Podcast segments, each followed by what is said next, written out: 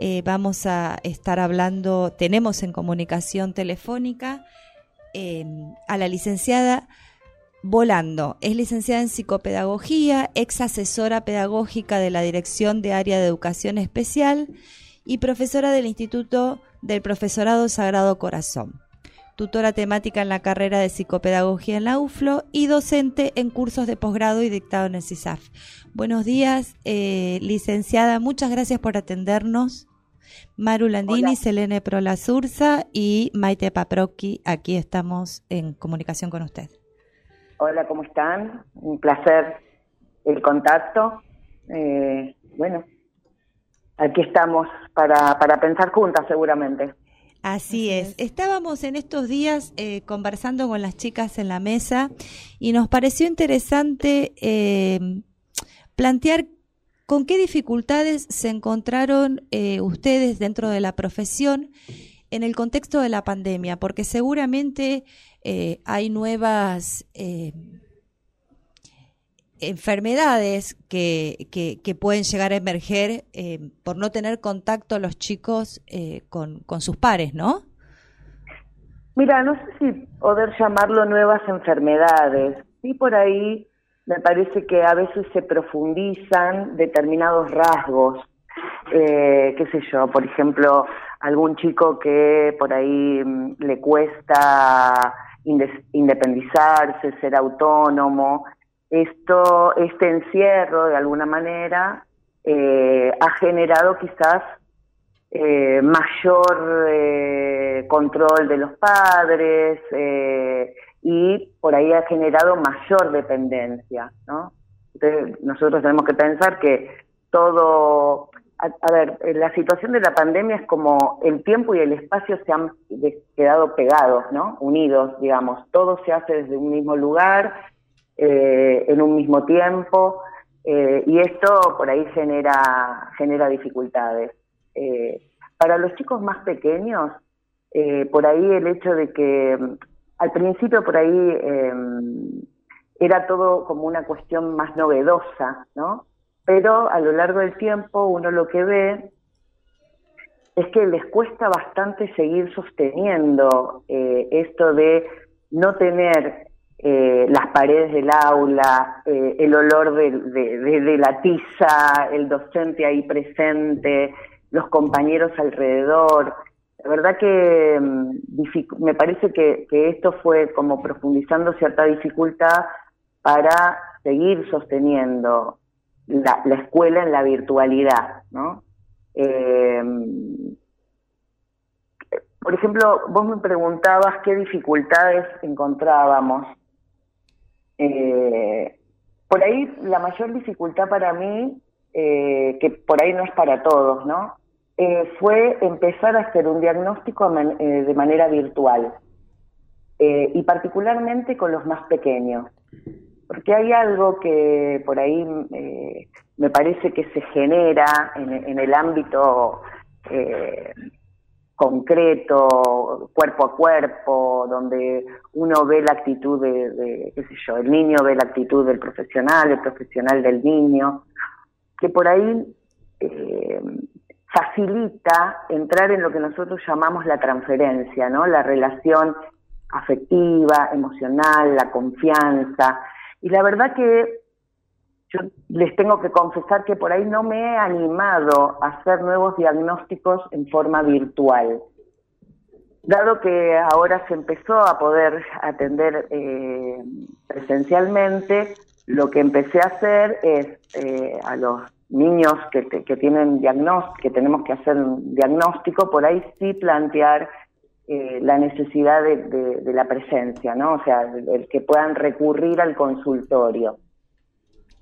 Y les cuento que empecé a trabajar con un niñito de siete años y en general siempre la entrevista con los papás fue virtual, eh, y en general les pido que, bueno, que les permitan traer algo, si los chicos quieren traer algo al consultorio en la primera entrevista, a veces los, los objetos eh, hablan de los niños, ¿no? Y este pequeño de siete años lo que trajo fue un aerosol desinfectante y lo primero que hizo cuando, cuando entró al consultorio fue pasar ¿no? el, el, aerosol por el sillón en el que se iba a sentar y utilizar el, el alcohol en el gel que yo tenía en, el consultorio, digamos. Digo, bueno, hay ahí toda una cuestión por ahí que están aprendiendo, por un lado, y por otro lado que habla quizás también de, de cierta desconfianza al otro, ¿no? Porque digo, bueno, hay que ir como abriendo ahí cuánto hay de, lo aprendido y de lo que papá y mamá me dicen, ¿no? Y cuánto hay de eh, esta necesidad de, o, es, esta percepción de que el otro me puede enfermar, me puede contagiar, ¿no? Nada, como que son cuestiones ahí que uno va, va paso a paso. Liliana Maite aquí te saluda, buen día. Hola Maite. Quería preguntarte justo con lo que estabas mencionando recién del tema del chico que llevó el, aerosol sanitizante al, consultorio. ¿Qué pasa cuando eh, esta cuarentena, este aislamiento social, este quedarme en casa siempre viendo a las mismas personas se vuelve una rutina? En los chicos más chicos, digo, los primeros meses, años de vida es lo más importante y el juego, el ir a la escuela, el estar con otros chicos, lo lúdico, es muy importante. ¿Qué pasa cuando eso no, no se vive? Eh, no, no se puede hacer y tu rutina es completamente otra, es muy distinta a la que pasamos nosotros de chicos y te se acostumbran los chicos a, a esa actualidad, a ese contexto. Sí, lo que vos decís es absolutamente, eh, digo, lo, lo, percibo. Por ejemplo, hay chicos que no quieren salir de la casa, ¿no? Que, que los papás dicen, bueno, vamos al parque un rato, digamos, pareciera que hay algo de, de ese encierro que eh, como si se hubiera penetrado, digamos, ¿no? Y hay que hacer como un esfuerzo para, para salir, porque es verdad que, claro, la salida tampoco eh, eh, tiene poco de encuentro con otros, ¿no? Por ahí es, es caminar, hasta hace un tiempo, digamos, no te podés usar el, la hamaca ni el tobogán, no te podés sentar. Eh, a veces es, es más un incordio esto de salir, porque además es, no toques tal cosa, no corras, no te apoyes, mantener la distancia. Son como demasiados controles, cuando en realidad en el mundo exterior uno encontraba cierta libertad, los niños encontraban cierta libertad, cierta intimidad también, ¿no? En, las cuestiones de la escuela, eh, digo, los padres no estaban presentes ahí y entonces los chicos, nada, se tocaban, se corrían, eh, se escondían, ¿no? Hoy eh, también en, el, en el mundo exterior o, o, en esas salidas que uno hace, vuelve como a, a, mantener, hay como una necesidad de mantener un control y un cuidado que de alguna manera limita ¿no? lo espontáneo, el placer, el placer de, de habitar el espacio exterior, ¿no? Entonces me parece que también eso hace que por ahí los chicos por momentos no quieran salir. Lo que a mí me está pasando en el consultorio es que por ahí los, los adolescentes sí piden salir. Y hay algunos que es como una fiesta llegar al consultorio. En primer lugar, porque encuentran, sí hay una intimidad y un espacio cuidado donde no hay otro que esté pudiendo escuchar atrás de la puerta, ¿viste? Eh, y entonces por ahí sí, los chicos de 13, 14 años, 16, eh, buscan eh, volver al consultorio para, para mantener, ya te digo, esa intimidad, ese espacio donde hay un encuentro con otro, cuidado, eh, sin necesidad de estar con, tantas restricciones y, eh, y, un espacio propio, ¿no? Liliana, esas actitudes que, que tomó, por ejemplo, su, su pacientito de, de siete años, ah, ¿lo toma más como una cuestión de miedo o como una cuestión de conciencia o una conciencia medio obligada? Mira, todavía no lo tengo tan claro porque ya te digo, lo vi una sola vez, eh, me llamó la atención. Eh, quizás puede ser algo tomado, viste, esta obediencia a los padres, digamos, ¿no? Eh, lo que por ahí tengo que empezar a ver si es algo que tiene que ver también con cuestiones propias, digo, de esta necesidad de mantener como una cierta distancia no solo física, sino afectiva con el otro. Digo, no, no sé muy bien cómo, cómo vive a este otro extraño, ¿no? Por ahí eh, son niños con, poca confianza en el mundo exterior, digamos, y que van más allá de este momento, ¿no? Eh, yo necesito como algunos encuentros más para poder ubicar ahí eh, cuánto hay de lo aprendido en esta nueva normalidad, si querés, y cuánto hay de aquello que previo y prende en este, en este momento, ¿no? Y prende con otra fuerza en este momento. La verdad que no lo tengo muy claro todavía. Liliana, y como docente, bueno, obviamente que también psicopedagoga, lo que no sé si está viendo que mm, usted hablaba recién que los adolescentes este, sí tienen ganas de salir, pero a mí me, sucede que quizás con la gente que yo hablo, que son los adultos jóvenes, tienen mucho miedo de salir, pero ya no sé si es una toma de conciencia, sino como que obligados a no querer salir, hasta miedo de ir, a, ir al supermercado o otras cosas, de no juntarse, obviamente. Sí, a ver, yo creo que hay, hay algunos, como vos decís, adolescentes o jóvenes eh, que por ahí les viene bien. A ver, el pretexto el pretexto es el virus, a ver, y es un super pretexto, a ver, no, no, no quiero decir que no exista, ¿eh? eh pero eh, son esos momentos donde el, el, joven tiene que abrirse al mundo. Esto genera siempre ansiedad, ¿no?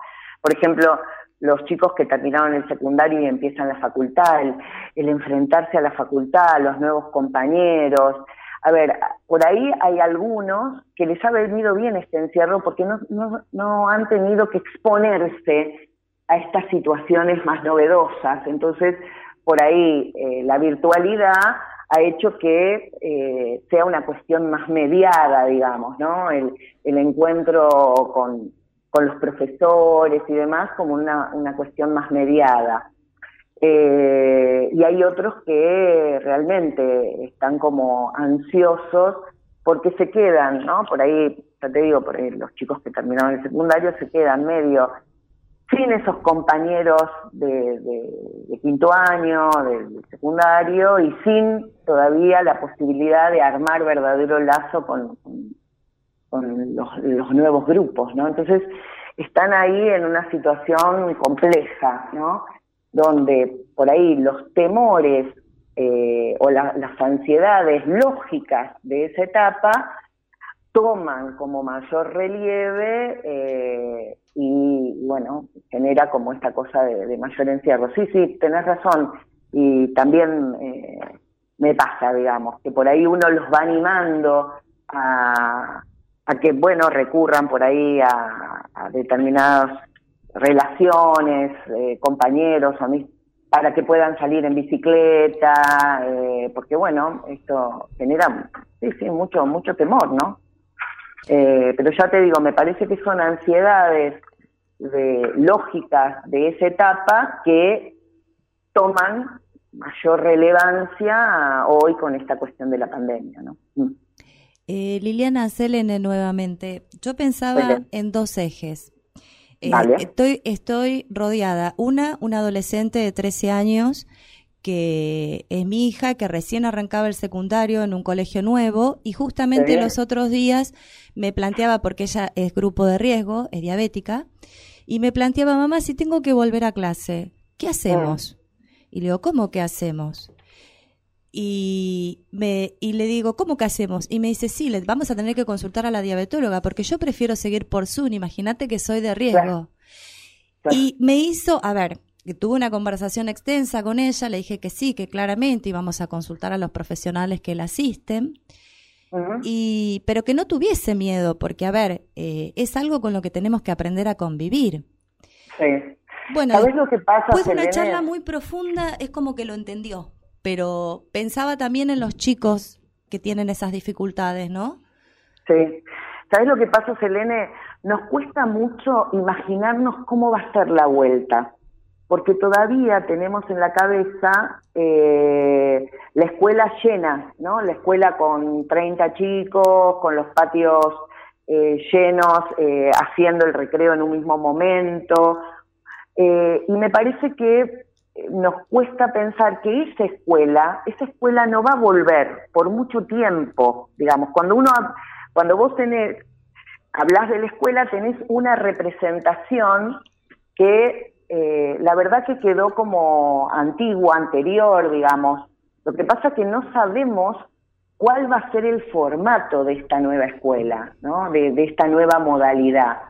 Porque uno sabe que, que, vamos a volver, tampoco sabemos muy bien cuándo, ¿no? Unos dicen, bueno, principio de año, bueno, de hecho hay experiencias que se están haciendo actualmente en el gobierno de la Ciudad de Buenos Aires, por ejemplo, pero, pero sabemos que, a ver, a mí me parece que esto va a llevar como más tiempo eh, y es difícil representarse de qué manera, ¿no? De qué manera. Eh, entonces, bueno, me parece que, al no poder vislumbrar, digamos, el cómo va a ser, eh, bueno, eso genera, genera nervios, eh, genera temores, y sí, mucho más cuando hay cuestiones físicas que, que, bueno, que te hacen como más frágil o más vulnerable, ¿no? la cuestión ahí me parece que, está bueno esto que, pudiste como charlar, ¿no? Y ubicar, porque me parece que la cuestión ahí es que esa vulnerabilidad o esa fragilidad no sirva, vuelvo a decir, como, como excusa príncipe, digamos, para, para la salida, donde ahí el temor, a ver, porque es una jovencita que empieza el secundario y enfrentarse, vuelvo a decir, ¿no? A, nuevos docentes, a nuevos grupos, y qué van a pensar de mí, cómo me van a mirar y qué van a decir. Me parece que esto también eh, debe ser como un, motivo por el cual eh, a veces los chicos, los jóvenes, los adolescentes prefieren seguir en la virtualidad. Es exponer menos el cuerpo, la mirada del otro, ¿no? Es como sentirse más resguardados. Pero esto sabemos que tiene eh, sus problemas, ¿no? Porque la verdad que, eh, digo, los hijos, los alumnos, los están hechos para, para salir a la vida y hoy los tenemos muy, muy resguardados, ¿no?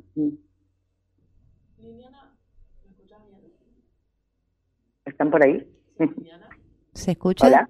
No, hay un, hay, a ver, porque hay un micrófono que parece que en un movimiento se dificultó. Eh, ¿Me escucharon? Sí, sí, nosotros, sí, sí, sí, nosotros ah, perfecto, usted sí.